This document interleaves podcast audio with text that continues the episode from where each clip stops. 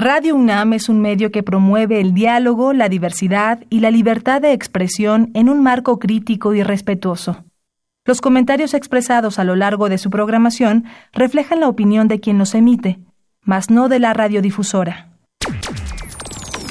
Esto es tiempo de análisis. Esto es tiempo de análisis. Una coproducción de Radio UNAM y la Facultad de Ciencias Políticas y Sociales.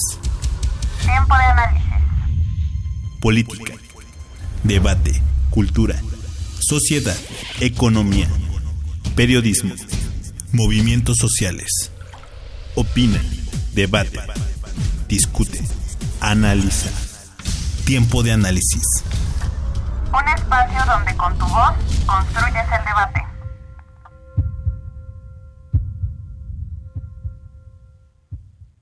Buenas noches. Los próximos días 20, 21 y 22 de agosto se llevará a cabo en el auditorio Pablo González Casanova de la Facultad de Ciencias Políticas y Sociales el seminario La teoría sociológica en el análisis del derecho. En este seminario se contará con la presencia de Vincenzo Ferrari, que dará una conferencia magistral sobre la sociología jurídica de Renato Treves. Vincenzo Ferrari es licenciado en jurisprudencia por la Universidad de Milán. Trabajó bajo la dirección de Renato Treves y ha dedicado gran parte de su vida profesional a promover la sociología del derecho en Italia y en el extranjero. Ha sido profesor de sociología del derecho en la Universidad de Cagliari, en la Universidad de Bolonia y desde 1990 en la Universidad de Milán, donde ha ejercido como director del Instituto de Filosofía y Sociología del Derecho y como decano de la Facultad de Derecho. Es doctor honoris causa de la Universidad de Buenos Aires, la Universidad Nacional de Rosario y la Universidad de Zaragoza, y profesor emérito de la Universidad de Milán. Ha dirigido estudios de diversos temas como el derecho y los testamentos, las relaciones laborales, los derechos humanos, los usos cívicos, el derecho a la privacidad y la administración de la justicia. Es actualmente el director científico del Instituto Internacional de Sociología Jurídica de Oñati en Guipúzcoa, España. En la academia es conocido por su pensamiento liberal socialista y ha participado en la actividad política con la izquierda liberal. A Ferrari también se le conoce por ser heredero del pensamiento de Renato Treves, quien fue promotor del llamado socialismo liberal. Treves obtuvo un doctorado honoris causa de la Universidad Carlos III de Madrid y Pandios de Atenas. Él fue uno de los promotores de la fundación del Instituto Internacional de Sociología Jurídica de Oñate. Obtuvo estudios en la Facultad de Derecho de la Universidad de Turín, donde entró en contacto, entre otros, con Norberto Bobbio. Fue protagonista del renacimiento de la sociología en Italia tras la guerra. Cooperó activamente en el Centro Nacional de Prevención y Defensa Social y con su secretario general, Adolfo Beria, coordinó una vasta investigación sobre la administración de la justicia y la sociedad italiana en transformación que publicó entre 1967 y 1976. Si están interesados en saber más sobre la sociología del derecho, el programa del seminario es el siguiente. Lunes 20 de agosto. Conferencia magistral La Sociología Jurídica de Renato Treves, de 11 a 12.45 horas. Será impartido por Vincenzo Ferrari. Posteriormente tendremos la mesa de trabajo llamada Epistemología de la Sociología del Derecho, de 13.15 a 15 horas. En esta participan Alberto Abad Suárez Ávila, Lucero Ibarra Rojas y Rodrigo Meneses Reyes. Después tendremos la conferencia magistral Los enfoques comunicativos en la teoría y en la sociología del derecho, de 17 a 19 horas, impartido por Héctor Fix Fierro.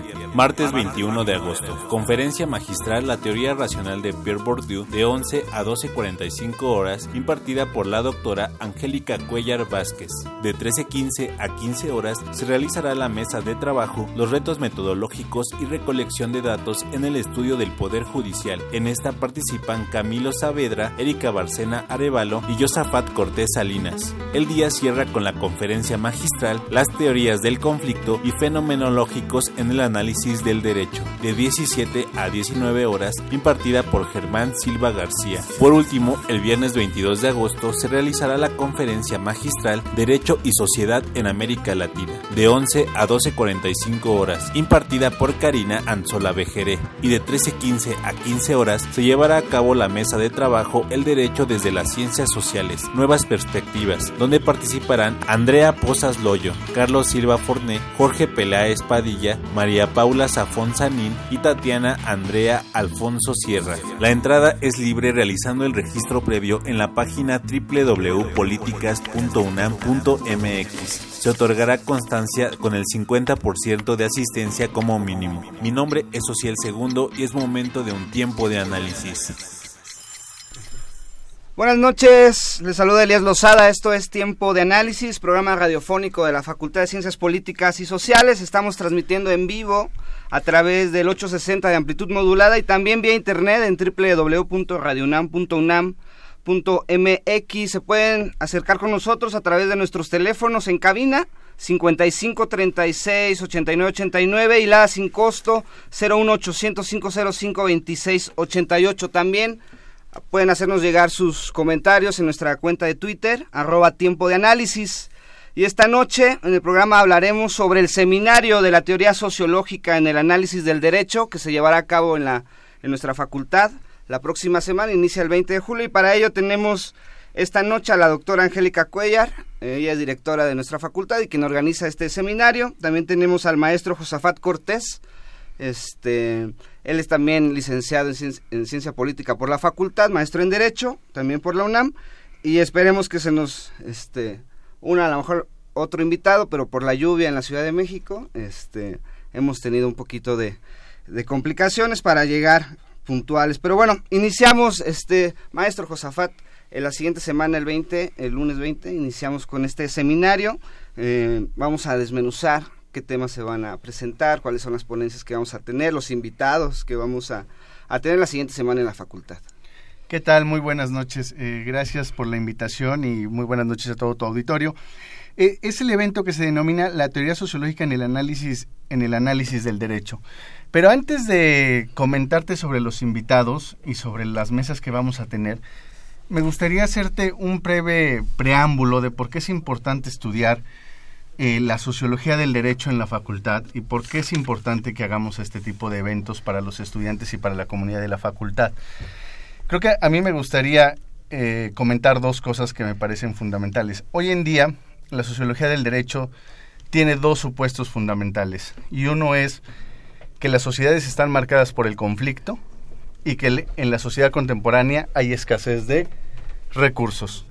Y esos dos ejes y esos dos supuestos de la teoría sociológica del derecho es que hacen que sea sumamente importante estudiar la el derecho, pero desde la sociología jurídica, estudiar el conflicto en la sociedad, estudiar la escasez de recursos y estudiar de una u otra forma cómo se comporta la sociedad contemporánea a través de normas, pautas, restricciones en la conducta. Entonces, este es el marco un poco de por qué es importante estudiar la sociología del, de por qué es importante estudiar la sociología del derecho y la facultad eh, que está aquí precisamente eh, la doctora Angélica Cuellar ha sido eh, ha puesto mucho énfasis en que la facultad tiene que acercarse a temas de sociología del derecho, del poder judicial, de problemas metodológicos, desde la sociología, desde la ciencia política, desde la antropología. Entonces, en este marco de la importancia de la sociología del derecho es que se presenta el evento de la sociología del la sociología del la, teoría sociológica en el análisis del derecho. Pero me gustaría dejarte esta pequeña introducción antes de describirte a profundidad de qué van las mesas y quiénes son los participantes. Perfecto, nos quedamos con, estos dos primeros conceptos, el conflicto y la escasez de, recursos, para ir este en la sociedad contemporánea construyendo eh, eh, lo que estamos platicando le damos la bienvenida al doctor Alberto Abad Suárez él es coordinador del área de sociología del derecho del Instituto de Investigaciones Jurídicas y también es profesor en la Facultad de Derecho, eh, profesor de Sociología en la Facultad de Derecho. Buenas noches. Hola Luciano, Josafat, Angélica, pues aquí llegando en trajinera, en como pudimos llegar en medio de este aguacerazo en la Ciudad de México. Pero bueno, aquí contentos de incorporarme a la charla, que además ya escuchaba que Josafat está adelantando términos bien interesantes de lo que hacemos. bueno, digo, para abrir un poco, para abrir la mesa. Eh, tenía, bueno, tenía, eh, tenemos varias ponencias, varios días, varias este, eh, conferencias, pero quisiera a lo mejor tocar la primera, creo que es el lunes, sobre la sociología jurídica de Renato Treves, el italiano, y que va a ser impartida también por el doctor Vincenzo Ferrari, que no nos pudo acompañar, pero que será la primera, una de las primeras este, conferencias que tenemos, doctora. No nos puede acompañar porque llega el domingo. Okay, Él viene de Bogotá, viene de Colombia de dar su curso que cada año da en la Universidad Externado Él acaba de terminar su periodo de dos años de director científico del Instituto de Sociología Jurídica en Oñati, en el País Vasco. Acaba de terminar su periodo, ya se está reincorporando a sus tareas en Milán, donde él reside habitualmente, pero todos los años él da un curso en el doctorado de Sociología Jurídica en la Universidad de Externado Colombia. Entonces, bueno, lo, yo le propuse, ya que vienes a Colombia, ya que estás de este lado del charco, pues ya de Colombia a México no es tan lejos, pues vente y organizamos un evento con esta idea de la teoría sociológica para observar el derecho, para analizar el derecho. Ya Josafat planteó cosas muy interesantes. Y lo que nos va, de lo que nos va a hablar Vincenzo Ferrari, que además fue mi tutor en Milán, al quien quiero y reconozco. Yo hice mi postdoctorado con él en Milán ya hace una friolera de años. Eh, yo le pedí a él que hablara justo de uno de los fundadores de la sociología jurídica en Europa, que fue Renato Treves. Él fue alumno de Renato Treves. Renato Treves es un italiano judío que abre camino para la sociología jurídica que emigra por la persecución judía en Europa a Argentina durante muchos años y después regresa a Italia. Y es cuando conoce a Ferrari y cuando lo hace uno de sus alumnos predilectos. A mí me gusta mucho el pensamiento de, de Treves, Treves. porque él siempre defiende y siempre defendió que la sociología jurídica es una ciencia empírica. Y qué, qué mal que no está aquí Karina, pero nuestra otra compañera que va a estar la semana que entra, pero se disculpa porque tiene laringitis, está regresando de los fríos de Buenos Aires y parece que el cambio de clima le afectó Sí. su garganta y la tiene que cuidar para la próxima semana. Ella y yo, y bueno, también los colegas aquí presentes, hacemos mucha investigación empírica. ¿Y qué es esto? Bueno, vamos a observar cómo el derecho opera en la sociedad desde su enunciación hasta su ejecución, ¿no? Por eso la sociología jurídica es un amplio campo de estudio donde los sociólogos, los politólogos, los antropólogos nos podemos acercar a observar qué sucede con el derecho en la sociedad, qué pasa con el derecho en la sociedad. Y bueno, las vetas de la sociología jurídica son muchísimas, o sea, nos podemos estar aquí una semana platicando todo lo que puede hacer la, la- la observación de, de la sociología al derecho. Y es, es- esto es un, digamos, esto es un evento pequeño porque vienen pocas personas. Sí. Este, yo empiezo con Ferrari. Es un evento pequeño, pero creo que es significativo porque va a tocar, si bien en, la, en las mañanas tenemos estas conferencias magistrales, eh, abriendo, digamos, en las mañanas, después se van a venir mesas de trabajo en las que yo quisiera que mis dos queridos jóvenes colegas, Alberto y Josafat, hablaran más, ¿no? Extendieran el tema. extendieran más. No vamos a, no vamos a, a- a- a hacer un, un, un congreso como siempre se hace, ¿no? Mesas con temas. No. Pensamos- teórico, ¿no? no, ni teórico ni empírico. Pensamos en otra posibilidad de mesas de trabajo por muchas razones, porque todos hacemos investigación, todos los que vamos a estar allí, todos hacemos investigación empírica, todos, absolutamente todos, y porque va a estar en la Facultad de Ciencias Políticas y Sociales con audiencias de otras facultades, ¿no? Decía yo aquí en corto que ya tenemos 120 inscritos al, al seminario que vienen de la Escuela de Derecho y vienen de otras universidades, inclusive lo que a mí me motiva mucho, es muy importante que estén estudiantes en estas en estas sesiones, sí. Pero yo quisiera que ellos dos Claro. abundaran de las otras ponencias, los otros ponentes y de lo que nosotros denominamos en el programa mesas de trabajo. ¿Cuál es la dinámica de las mesas de trabajo en el seminario, Abad? Bueno, me, me gustaría empezar con algo. Creo que Angélica está siendo muy modesta en cuanto a que eh, el evento es, digamos, que, que- tiene no tanta gente, porque en realidad yo creo que las mesas que están organizando y que han sido a iniciativa de Angélica son una serie de mesas que por lo menos hace 10 años, desde que el doctor Fix Fierro hizo en el Instituto de Investigaciones Jurídicas, aquel Congreso de Sociología del Derecho, que además estuvieron haciendo de, muchos, eh, de muchas áreas, creo que desde entonces no teníamos un evento de reflexión de este tamaño al interior de la universidad. El año pasado tuvimos el Congreso de Loan Society Sí. aquí en la Ciudad de México, pero Así digamos, este es un congreso que aquella organización, que es la organización más importante de Derecho y Sociedad en el mundo, organizó por sus propios medios. Ahora nosotros, como UNAM, y repito, iniciativa de, de la directora de la Facultad de Ciencias Políticas, se está organizando esta reflexión que como decía Angélica, no es una reflexión en la que, bueno, nos dividimos temas y cada quien va a hablar de su tema y punto y nos escuchamos y se acabó. Tiene ambiciones más profundas, tiene ambiciones de que reflexionemos un poco eh, en qué momento estamos dentro de la sociología del derecho hoy los que estamos trabajando en esto. Y claro, estamos eh, juntando, digamos, gente de distintos lugares, entonces viene el profesor Ferrari, viene el profesor eh, Germán Silva, eh, estamos juntando también gente de distintas generaciones, ¿no? Entonces está eh, la generación un poquito más avanzada que nos ha antecedido en estos esfuerzos que además cabe aclarar que la, el área de sociología del derecho, por lo menos desde los abogados, es un área de más o menos reciente creación. O sea, te puedo decir que hoy el, el área de sociología del derecho del Instituto de Investigaciones Jurídicas de la UNAM es posiblemente el área más grande, pero también una de las áreas más nuevas. O sea, somos mucho más nuevas que el área de derecho romano, o que el área de derecho penal o constitucional, ¿no? Entonces estamos juntando dos, eh, por lo menos dos generaciones, la generación pionera, y la generación que está trabajando actualmente. Y estamos juntando gente muy destacada de México de América Latina y de Europa que está trabajando como en el momento. Y lo que sí, o, la, o sea, lo que sí acaba siendo una ambición bastante profunda es, vamos a analizar teóricamente y también desde lo que estamos haciendo nosotros, que es mucha práctica, cuál es este momento de la sociología del derecho. Y creo que es algo muy importante. O sea, creo que es una reflexión que eh, después de tres días ya te diremos si logramos alguna conclusión o terminamos con una pregunta frecuente que es, eh, bueno, pues ¿qué sigue? ¿no? Pero quizá después de estos tres días de reflexión sí podremos empezar como a, dice, como, como a delinear de qué se trata esta área de sociología del derecho hoy en México.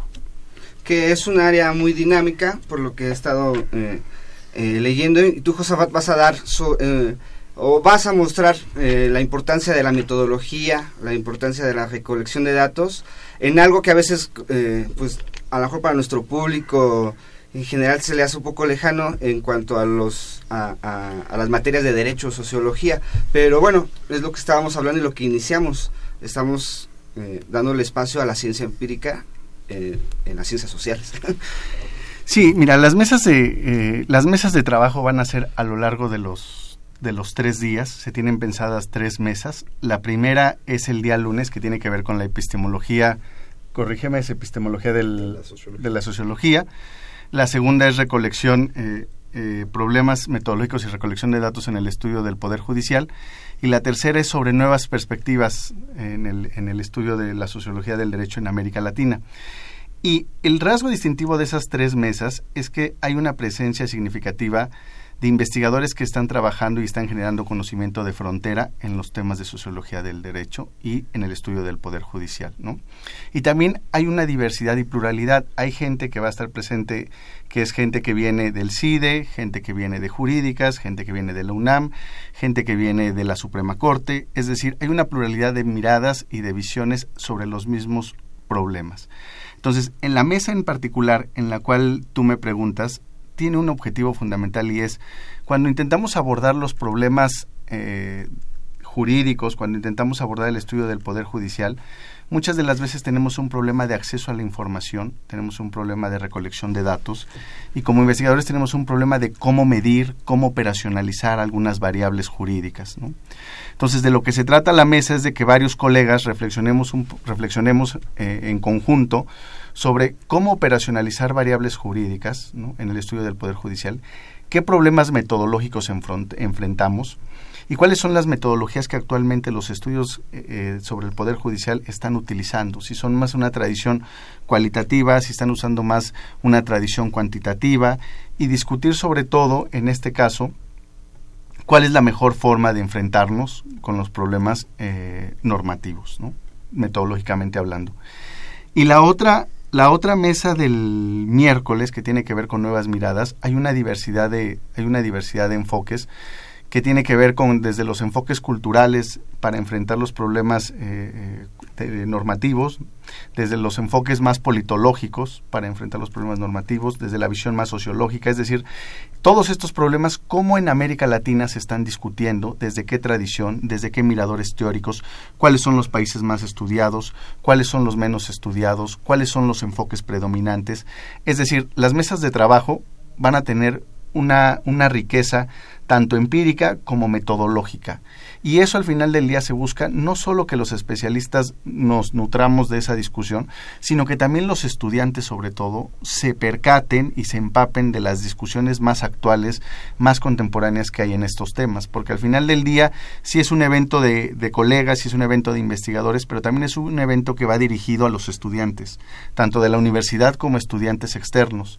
Y como bien lo dijo aquí eh, el colega eh, Abad, también tiene que ver con la importancia del evento. Es un evento que me parece que sí es muy significativo en la sociología del derecho en México y qué bueno, no es porque yo participe, pero sí hay que aplaudir que se estén generando estas iniciativas al interior de la universidad, porque a veces tenemos un poco descuidados ciertos temas, a veces cobran más relevancia a otros, pero hoy en día creo que es importante que desde la facultad se ponga énfasis en ciertos temas destinados a los estudiantes. Y yo creo que eh, el compañero Abad puede hablar sobre la mesa de epistemología que es la que él la que él coordina. El segundo día, Sí, sí. Eh, no, es No, el el primer primer día. día. Después de El lunes, Ferrari. Después de Ferrari nos, nos toca la mesa de epistemologías, que la tendremos con un par de colegas egresados del- de la maestría en Oñati y además ahora colegas del CIDE. Lo que queremos hacer en esa primera mesa, y le hemos puesto epistemologías de la sociología del derecho, pues es discutir un tema que eh, se ha discutido bastante en la sociología, pero que eh, creo que todavía tiene mucho que, eh, que, que se le puede sacar, que es que partimos, en general los sociólogos del derecho, de que no hay un canon. O sea, de que en la sociología del derecho no hay un canon. No es, no es como que todos estemos afiliados a una idea y que sobre esa idea entonces todos partimos, sino que por el contrario. Ma- la sociología, más que ser un campo bien definido, es como un espacio que es muy creativo y que se mueve constantemente. Entonces, a partir de ahí, pues pensamos que eh, revisar las epistemologías de la sociología del derecho y no la epistemología de la sociología del derecho es algo importante.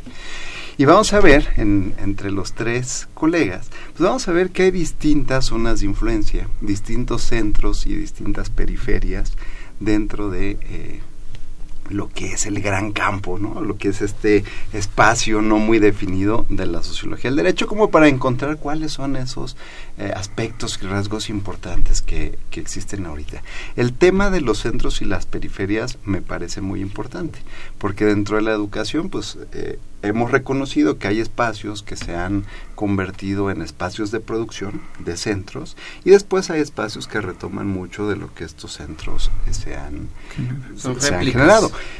Una de las preguntas que nos tenemos que hacer es, a ver, nosotros, la Escuela Sociológica de México, con eh, 20 investigadores de, en Sociología del Derecho en el instituto, con 10 en la Facultad de Ciencias Políticas, con 5 en Sociales, con 5 en el. CIDE, con gente del Flaxo, con- o sea, ¿seguimos manteniendo esa imagen tradicional de periferia? ¿O en realidad sí estamos construyendo ya un centro? ¿Y cuál es la diferencia? La diferencia es, estamos generando ya nosotros conocimiento que puede ser teoría relevante para, la, para el área o simplemente pues estamos adoptando como ideas que vienen de otros lados y pues estamos tratando de hacer algo con ellas. Yo creo que el desarrollo que ha tenido el área de sociología del derecho en los años recientes, yo diría los últimos 20 años, nos da para aspirar a mucho más. O sea, nos da como para pensar que estamos saliendo de ese lugar periférico y que somos un centro, por lo menos en ciertas áreas de influencia. Pero bueno, eso es lo que queremos discutir. O sea, ¿qué tanto México ya está generando eso? ¿Qué tanto nuestras universidades? ¿Qué tanto estamos jugando ese rol con otras otros centros de producción muy importantes como ñati o como eh, la Universidad de Berkeley o la Universidad de Stanford o como muchos otros lugares, ¿no? ¿Qué tanto estamos siendo ya nosotros parte de esa eh, discusión epistemológica seria? Entonces, bueno, vamos, a ver, ¿no? Eh, con una visión muy crítica, claramente, pero vamos a ver en qué momento estamos. que ese es otro de los puntos porque a lo mejor em, dentro de estas reflexiones y estas mesas de trabajo están las definiciones ya no de una epistemología, sino de varias epistemologías, y se van a cruzar a lo mejor con lo que, no sé si es ustedes de las pioneras este, aquí estudiando a, a Pierre Bourdieu, o que lo ha tratado mucho. Sí. Este, y que a lo mejor ahí va a haber un cruce de datos interesantes por los campos que a lo mejor se cruzan de lo que toca el francés. Bueno, soy pionera en la sociología jurídica, ¿eh? Sí. Pero hay muchos colegas en la UNAM y en otras universidades mexicanas que han eh, eh, asumido a Pierre Bourdieu, que han tomado sus conceptos teóricos para otros temas, ¿no? Nada menos hace un par de años en el Instituto de Investigaciones Sociales, dos grandes investigadores hicieron un, un, seminario, un congreso, un coloquio que se llamó Haciendo Trabajar a Bourdieu en América Latina. Eh, fueron Roberto Castro y, y, Hugo Suárez y vinieron, vino gente de toda América Latina, casi de todos los países de América Latina y del Caribe, para, para mostrar sus investigaciones de muchísimos temas, todos los que te puedas imaginar, utilizando los conceptos de Bourdieu. Fue fantástico ese ejercicio, ¿no? Haciendo trabajar a Pierre Bourdieu. Entonces, bueno, ahí sí que quede claro. Yo he sido pionera para los estudios jurídicos que últimamente he realizado este, con este, la teoría relacional de Pierre Bourdieu que me sigue pareciendo fascinante. Y que va a ser parte de lo que veamos el próximo lunes. Sí, yo voy a hablar de eso, curiosamente. bueno, también, y usted lo, eh, lo, lo, acaba de mencionar, tenemos estos estudios en América Latina de Derecho y Sociedad, no nos pudo acompañar Karina, Karina. que es quien este los, lo, lo, va a dar, pero bueno, es interesante ver a lo tú decías cómo, cómo se hace la sociología aquí en México y a lo mejor en el sur, en Argentina, en Brasil, este, digo, hemos tenido acercamientos en la facultad varias ocasiones con maestros este, de sociología de allá que han venido y pues es interesante y seguramente ahí, se extenderá más, no sé. Sí, claro, eh, eh, o sea, por lo menos podemos hablar de que en Brasil, en Argentina, en Colombia, ¿no? Quizás serían los tres países en donde derecho y sociedad es muy importante. Y también son tres, tres países, digamos, grandes, tres países con una academia muy seria, en donde estos temas han, han penetrado. Si uno va además a estos grandes centros de producción tradicionales como ñati o como las universidades norteamericanas de las que hablábamos, vamos a encontrar que siempre va a haber colegas de estos países. Entonces es muy importante reflexionar con ellos.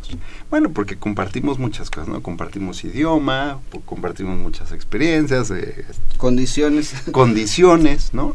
Pero sobre todo porque nuestra materia, y como lo decían bien ya ah, previamente los colegas, tiende a ser muy empírica. Entonces nuestra reflexión empírica nos sirve mucho hacerla, nos sirve mucho hacerla comparada. El profesor eh, Volmar Gessner, por ejemplo, una de sus últimas obras fue El otro derecho comparado y es como una obra en la que te dice, a ver, no compares solo normas, compara qué hacen los abogados y compara cómo se moviliza el derecho y compara qué hacen los congresos. Exactamente, compara el derecho en acción, ¿no? que es uno de los grandes mantras de nosotros los sociólogos del derecho. Entonces, discutirlo con los latinoamericanos nos sirve mucho porque en ese nivel empírico podemos encontrar muchas respuestas similares, podemos encontrar muchas metodologías, podemos encontrar muchos de los mismos límites. O sea, por ejemplo, claramente el nivel de politización que tiene el derecho en un lugar como México se va a parecer mucho al nivel de politización que tiene en estos otros países. O el nivel de desarrollo académico, ¿no? Con los recursos limitados que tenemos, pues se va a parecer también a muchos de esos otros lugares. Entonces, esa posibilidad de comparar el derecho en la realidad, ¿no? Porque muchas veces tendemos a decir, bueno, voy a compararlo, pero voy a compararlo con el mejor ejemplo que encuentro, que es y un Sí, país que tienes como muy pocas muy pocas cosas en común. Cuando lo haces con América Latina en este tema, te permite entonces encontrar muchos muchas cosas en común y te permite encontrar muchos desarrollos similares. Por ejemplo, em, uno de los temas clásicos de la sociología del derecho, el tema del género, ¿no? Pues ahorita Argentina acaba de salir de una discusión fuertísima sobre la eh, despenalización del aborto, ¿no?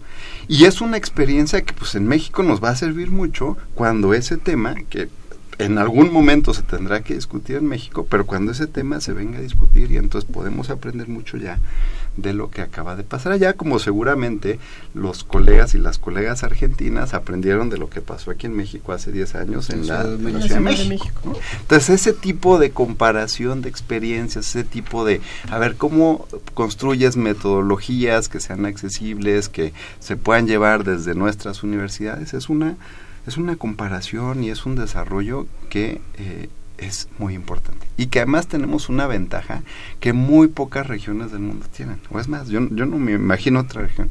Esa posibilidad de compartir lengua con tantos países que tengan como formas tan similares, yo creo que solo la tiene el castellano. O sea, Sergio Bagú decía que éramos una zona única en el mundo.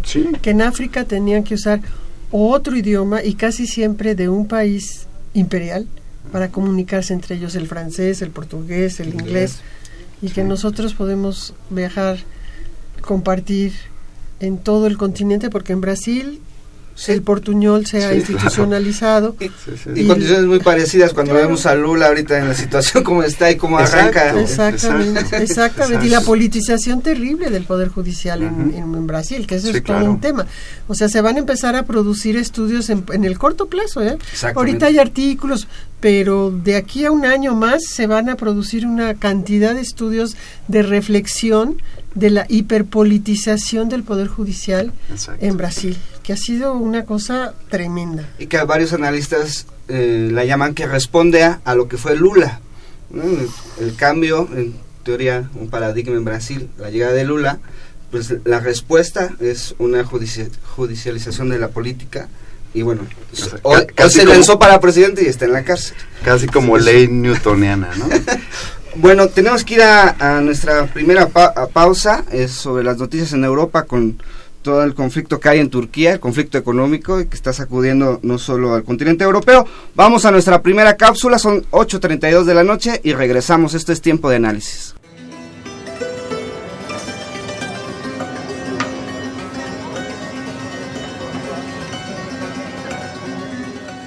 El pasado viernes la lira turca, moneda de ese país, sufrió una de sus mayores caídas frente al dólar.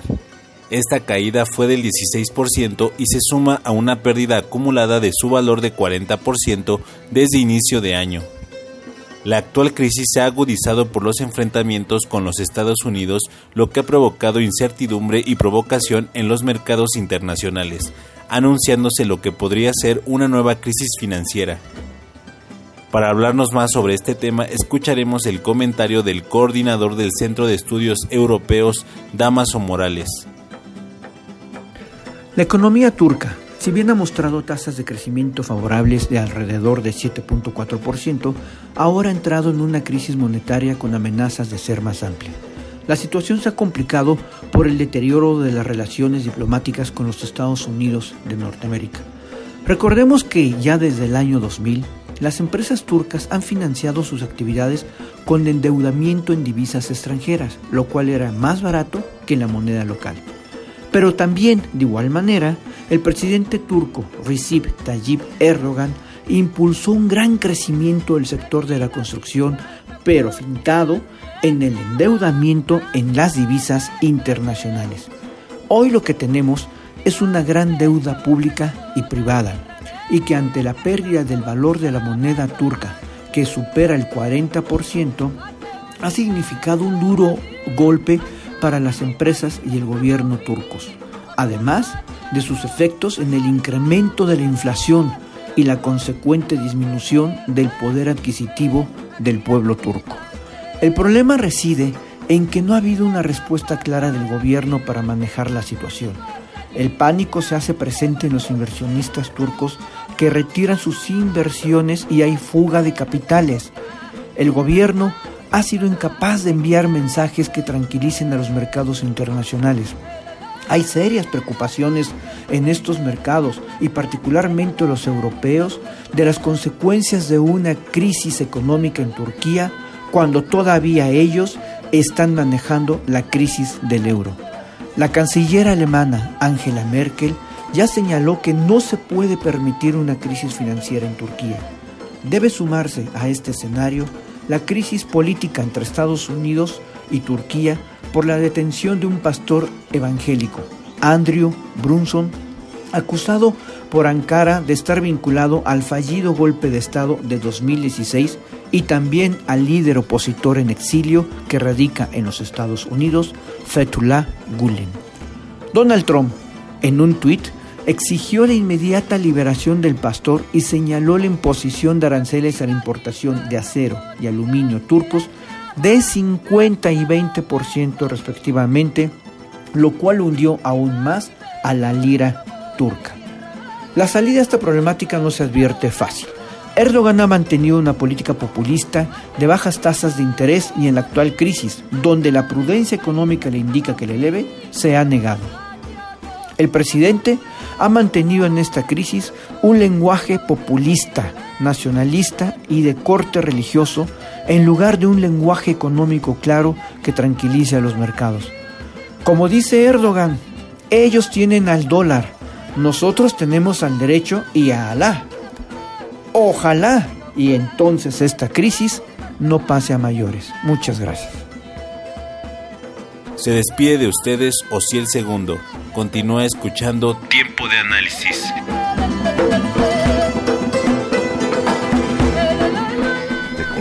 Estamos de regreso en tiempo de análisis. Este, estamos hablando sobre el seminario la próxima semana que se llevará a cabo en la facultad sobre la teoría sociológica en el análisis del derecho.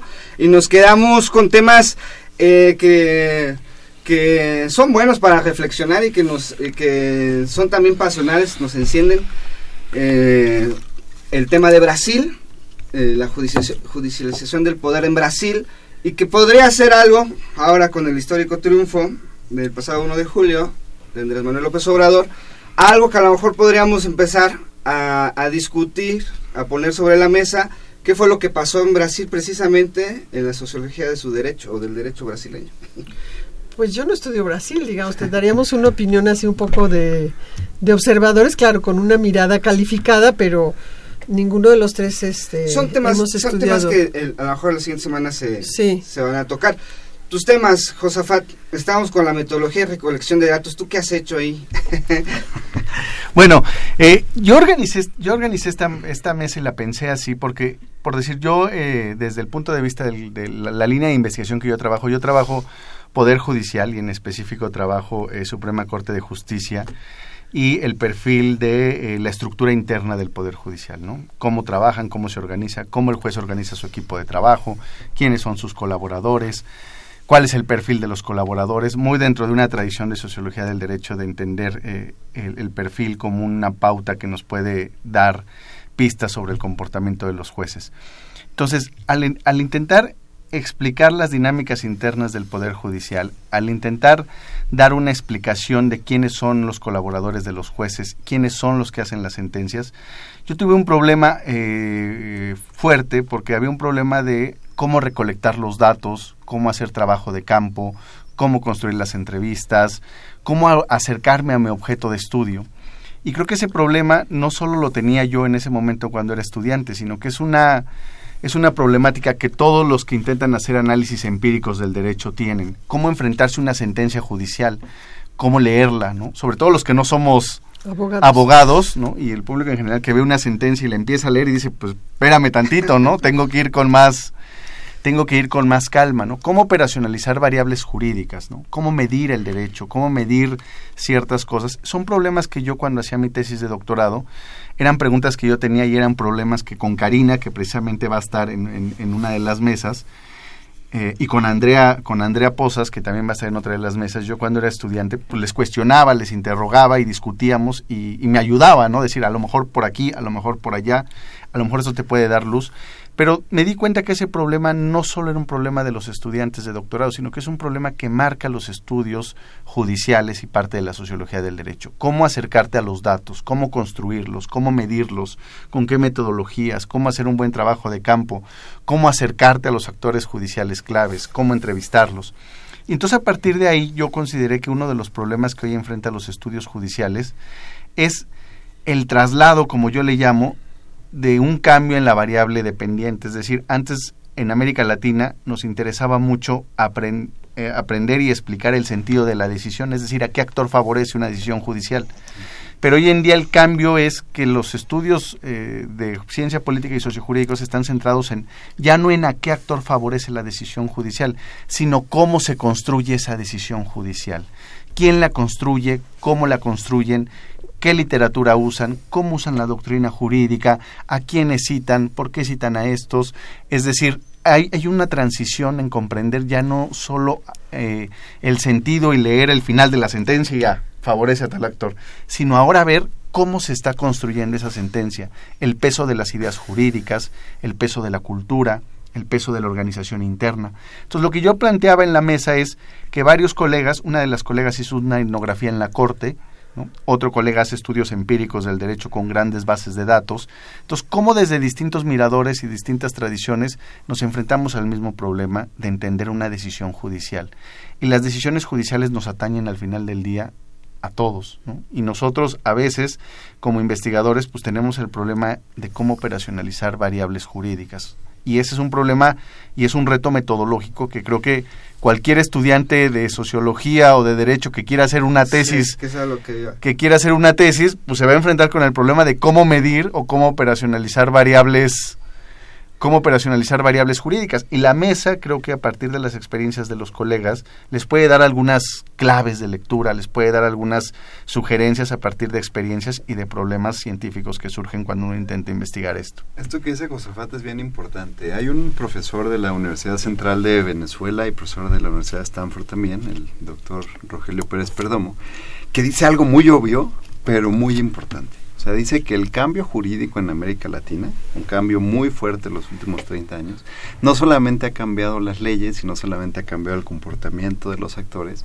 sino que ha cambiado también a la academia de derecho. Entonces, esto que decía ahorita Josafat, por ejemplo, de este cambio en la variable dependiente, en donde tu enfoque es un nuevo enfoque hacia los procesos de construcción, hacia la deliberación, hacia el comportamiento de las organizaciones como organizaciones y te sales de la idea del sí o no, del bien y el del bueno y el malo, de esta idea binaria de que tenemos normalmente cuando apreciamos un evento, es fundamental, porque habla de que el área se ha vuelto mucho más compleja, mucho más científica y que estamos observando cosas que vale la pena observar que quizá antes no observamos. La manera tradicional en la que antes medíamos el comportamiento de una de un tribunal, por ejemplo, la Suprema Corte era la Suprema Corte decidió algo que coincide con mi punto de vista, la Suprema Corte lo hizo bien la Suprema Corte resolvió algo que no coincide con mi punto de vista, la Suprema Corte lo hizo mal. Este tipo de nuevos estudios que están haciendo sobre el Poder Judicial te permite superar eso, ¿no? Pues superar eso porque además eso es como medio evidente. O sea, te permite llegar a conocer efectivamente, a ver, este tribunal que tiene todas estas obligaciones, que tiene todas estas cualidades como para llevarlo a cabo, ¿qué está haciendo con eso? O sea, lo está haciendo de manera eficiente, lo está haciendo de manera eficaz, está eh, consiguiendo sus fines para los que existe y para los que fue creado, no lo está haciendo, está contribuyendo a una discusión democrática más amplia, está haciendo un foro de deliberación que, por ejemplo, muchas veces los congresos no lo son. Entonces, la serie de preguntas que se plantean alrededor del tema del Poder Judicial, por ejemplo, se vuelven mucho más difíciles.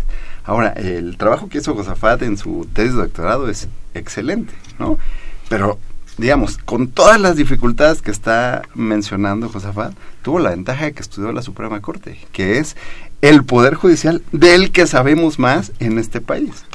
El día que Josafat, que espero que lo haga muy pronto, se anime a irse a un poder judicial local, local o se anime a irse a, a un este, juzgado menor ahí perdido en algún municipio del país. Ahí sí, Josafat, el reto de conseguir datos es tremendo, ¿no?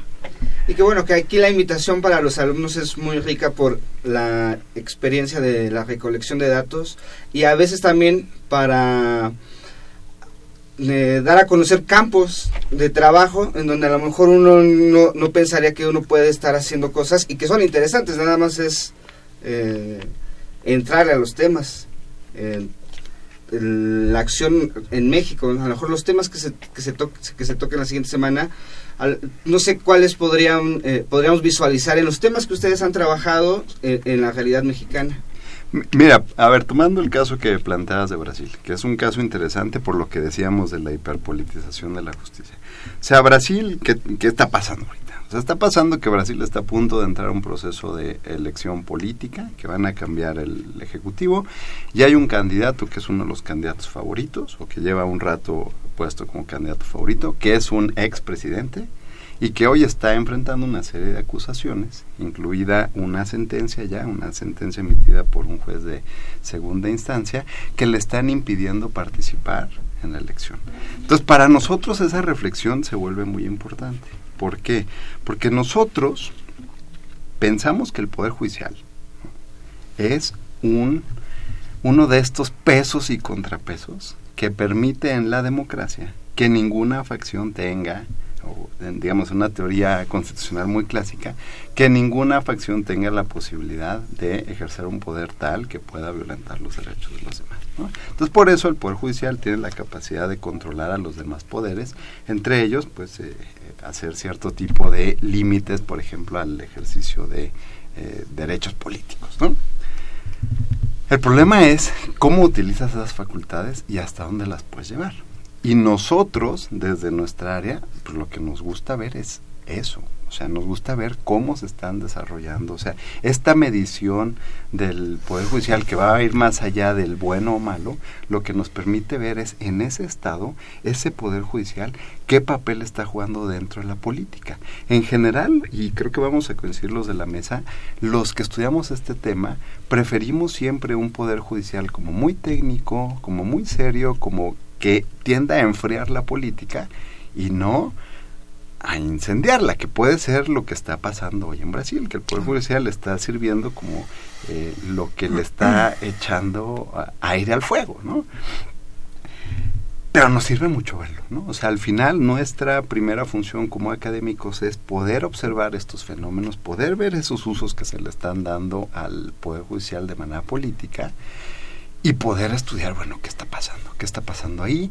Y bueno, y también siempre, eh, claro, pues uno, eh, si ve las barbas del vecino cortar, ¿no? O sea, em, empiezas a pensar, bueno, ¿y esto? O sea, ¿podría pasar algún día en México? Ya tuvimos el, el triste episodio del desafuero, ¿no? Entonces, ¿podría pasar algo así? Este, son formas eh, como bastante antidemocráticas, pero son formas que están usando y son formas que están utilizando en el constitucionalismo de hoy. Entonces, ese tipo de reflexiones nos sirve muchísimo para voltear a ver, porque pues, tenemos en la cabeza ahora mismo al Poder Judicial mexicano, pero si volteas y ves lo que están haciendo poderes judiciales similares, y solo por tomar el ejemplo brasileño del que tocabas, no es el único, ¿no? O sea, esto es algo que suele, exacto, ¿no? Que suele pasar en muchos lugares y que normalmente, ¿no? También no sabemos la historia. Un poder judicial, imaginémonos, ese poder judicial que ahorita está molestando a este candidato, ¿qué pasa si al final el candidato gana, compite y gana? ¿Qué le va a pasar a ese poder judicial? La teoría, lo que sabemos en la teoría, es claramente lo que le pasa a un poder judicial que tiene ese tipo de choques con el poder público, ¿no? Eh, pero bueno, nos, nos sirve para verlos como ejemplos vivos. Y que tú te fuiste muy lejos al desafuero, pero a lo mejor si vemos lo que pasó este año con el, con el seguimiento de la PGR hacia Naya, o, o las acusaciones inconclusas o incompletas, o en procesos sobre los soya y todo lo que ha pasado en Pemex en México, a lo mejor veríamos cómo es la, la judicial, judicialización en México. Aunque ahí habría que aclarar que el caso se ha quedado en el área de la Fiscalía, no en el área de la Procuraduría. Esos casos no, han pasado al Poder Judicial. Sí forma parte de la Procuraduría del sistema de justicia, pero no sería propiamente un, Poder Judicial, ¿no? Bueno, nos quedan 10 minutitos para redondear. No sé si hay algún tema, alguna ponencia que me haya saltado. Eh, pues mira, son lo, lo que dijeron los colegas son las mesas de trabajo, pero aparte de Ferrari que va a venir a hablar de eh, Renato Treves, con esta idea de que Renato Treves es, digamos, un pilar de la sociología europea, con su idea de que es una ciencia empírica, también vamos a tener una conferencia magistral de un colega de la Universidad Católica de, de Colombia, que es el doctor Germán Silva García, que es las teorías del conflicto y fenomenológicas en el análisis del derecho. Germán Silva es un profesor de larga trayectoria, tiene las dos formaciones, es jurista y también es sociólogo, y él se ha acercado mucho a las teorías fenomenológicas de sociología y las ha abrazado. Tiene cuatro libros que fueron su tesis doctoral fantásticos, ¿no? De lo que decían mis compañeros, observar quién es, cuál es el perfil, ¿no? Que eso también lo hice yo en un estudio de la corte que hice.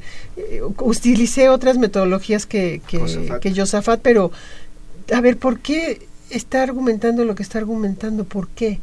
No, no, no el resultado tal cual, como decían. Nos interesa cómo construyeron. Claro, y ahí está el ser humano, está el que es católico, como era el, el ministro anguiano, que se decía yo, antes de ser jurista soy, católico. Ser católico o no ser católico o ser más liberal o estar ya jugando en una, en una decisión de un futuro presidente, o sea, todo eso tú lo puedes observar con herramientas metodológicas, en mi caso yo utilizando a Bourdieu, saber por qué decía lo que decía, por qué sus argumentos eran esos sus argumentos. Porque yo te voy a decir una cosa, lo que tú llegas a descubrir aquí en estos, en, estos caminos de la sociología jurídica es que todo todo este toda justificación jurídica que te dé un juez, un ministro, un magistrado esconde siempre una intencionalidad política. Siempre. Siempre. Y, ya con metodología y datos para que... Claro, por supuesto. Entonces, cuando tú hablas de los perfiles, como decía Josafat, cuando tú tratas de descubrir cómo se construyen esas decisiones, pues te encuentras cosas maravillosas, ¿no? Entonces, vas viendo esta persona de dónde viene, dónde estudió, cuál es su origen profesional, sus creencias religiosas, su formación, su formación en dónde en dónde estudió, cuáles han sido sus antecedentes en el mismo Poder Judicial, entonces tú vas descubriendo un perfil que te ayuda más a decir, ah, pues fue negativo o positivo. No, hay toda una riqueza que la sociología, la antropología y la ciencia política puede observar para ver este derecho, como decía Alberto. Binariamente. No, no, es un derecho en operación y no te encuentras este rojos y negros, te encuentras una multitud de colores y de combinaciones que son verdaderamente fascinantes, ¿no? Y que bueno, esos son nuestros son tres, me había...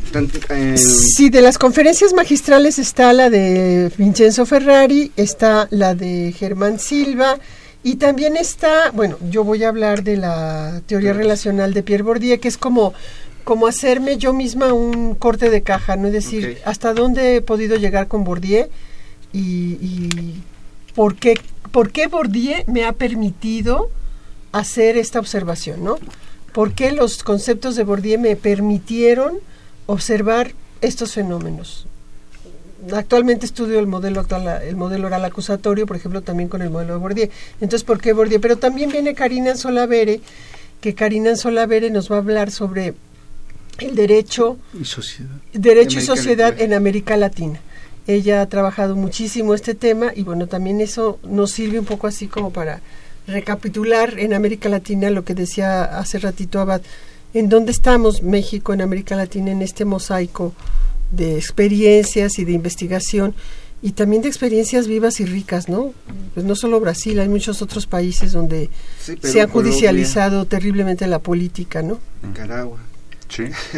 Eh, al principio usted eh, decía que había 120 inscritos, es decir, se necesita inscripción para el seminario. No, no se necesita. Lo que pasa es que para, para atraer más estudiantes, los becarios que nos están ayudando en la facultad dijeron, bueno, vamos a hacer un pequeño diploma, vamos a hacer que se inscriban y con cierto porcentaje de, de, asistencia, les vamos a dar un pequeño diploma de que, de que asistieron. Y creo que ya van 120 los chicos que obviamente por internet se registraron. Nunca llegan los que se registran, pero mira, con que lleguen 80 y además vaya gente pues de la Facultad de Derecho, del CIDE, de la Flaxo y por supuesto de la Facultad de Ciencias Políticas, ya con eso vamos a tener un público más que bueno, ¿no? Que es el llamado y seguramente habrá mucha gente, solo había la duda de que se, necesitaría una inscripción previa, que en algunos casos pasa. No, no es necesario.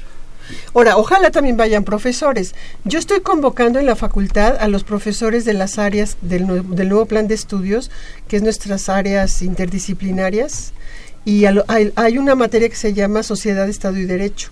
Entonces yo estoy convocando a los profesores de esta, de esta asignatura, pues no solo los profesores, también los alumnos, porque en, en, en, ciencias, en, en la facultad siempre veíamos al derecho como algo raro, algo vinculado al poder, algo que no, ¿por qué estudiar el derecho? O nos quedábamos con los griegos. Sí, sí, la verdad. O con un prejuicio, ¿no? Hay que decir la palabra. Con un prejuicio decir, no, los de derecho son los que están vinculados al poder y nosotros somos los revolucionarios, ¿no? Eso, bueno, pues yo entré en 73 a la facultad, imagínate, el, año del golpe estaba en Chile, ¿no? Ese discurso era, digamos, predominante. Pero, a ver, todos hemos tendido puentes en distintas épocas de nuestra vida entre el derecho y otras ciencias sociales que a mí me parece cada vez más importante que el derecho se asome a las otras ciencias sociales y que las otras ciencias sociales acojamos al derecho, estudiemos al derecho y nos acerquemos al derecho. Entonces también hay para alumnos de la Facultad de Derecho, no por supuesto, por supuesto. No, no, indispensable. Indispensable. Uno de los grandes límites que tenemos los abogados en general es que carecemos de herramientas metodológicas. Claro.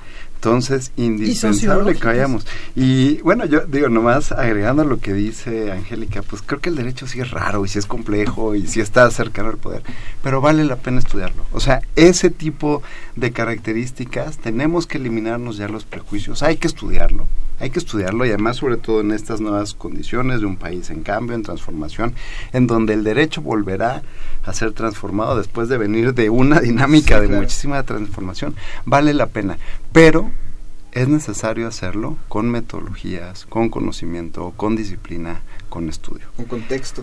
Si lo queremos hacer al aire, pues al aire podemos decir dos o tres cosas que vamos a repetir los lugares comunes. Necesitamos trabajarlo bien y, y en mi opinión, como abogado que trabaja estos temas, creo que el acercamiento empírico y colaborativo entre ciencias sociales y derecho es la mejor manera de hacerlo. O por lo menos es en donde encuentro los estudios más interesantes, las, las propuestas más innovadoras y la gente que está más activa y más pensando y más lista para generar un cambio que valga la pena dentro de nuestra área. Entonces, bueno, invitación para, para abogados también. Y que también puede ser, se ha hecho varias veces, lo comentamos, cada año, no sé, o cada dos años. Pues yo quisiera inaugurar una tradición.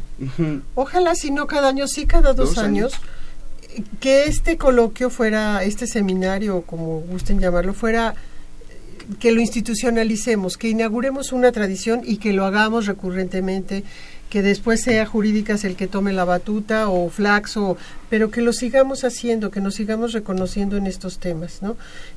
Me gustaría mucho comentar lo que acaba de decir este Alberto viene una época de muchísimos cambios con este nuevo gobierno.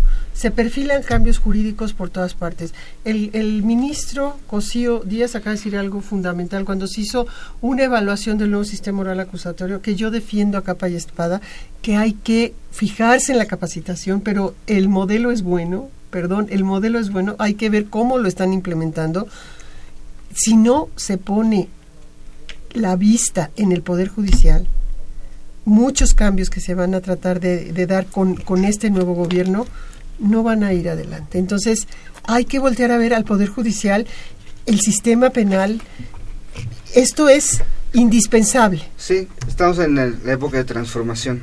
Exacto. De acción y transformación en ese. Y para transformar cualquier cosa necesitas el derecho. ¿eh? Exactamente. Cualquier cosa que ya lo anunció el, presidente electo. Vamos a estar en un estado de derecho pleno. Ojalá. Ojalá. Ojalá sea eso. Pero bueno, este, muchas gracias Abad, eh, Josafat, doctora Angélica. Se nos ha acabado el programa. Muchas gracias a ustedes que nos ha, que nos han que nos han escuchado en sus casas. Una última reflexión. Bueno, no, nada más eh, invitar a que nos acompañen, vale mucho la pena y también si no pueden venir, de todas maneras acérquense a la Facultad de Ciencias Políticas, acérquense al Instituto de Investigaciones Jurídicas. Sí es un momento muy importante de reflexión, sí es una oportunidad, pero depende de nosotros, el cambio político está, pero depende de la sociedad mexicana hacia dónde va a dirigir esto. Y el derecho, los abogados, quienes estamos trabajando sobre estos temas, sí tenemos que aprovechar este momento para reflexionar. Y que nos aprovechen, Exacto. Tenemos un background, o sea, tenemos muchísimo que, que ofertar de estudios serios para, para, para animar una transformación. De veras, que nos utilicen. Exacto. Las universidades públicas tenemos esa maravilla. Ahí está, utilízalo. Ya lo hice porque me paga a mí la sociedad para hacer esto. Ahí está, si te sirve, adelante. Pues muchas gracias, doctora. Gracias, Josafat. Gracias. Buenas noches, invitación. muchas gracias a ustedes. Nos escuchamos la siguiente semana. Esto fue Tiempo de Análisis. Una coproducción de Radio UNAM y la Facultad de Ciencias Políticas y Sociales. Tiempo de análisis. Política, debate, cultura, sociedad, economía, periodismo, movimientos sociales. Opina, debate, discute, analiza. Tiempo de análisis. Un espacio donde con tu voz construyes el debate.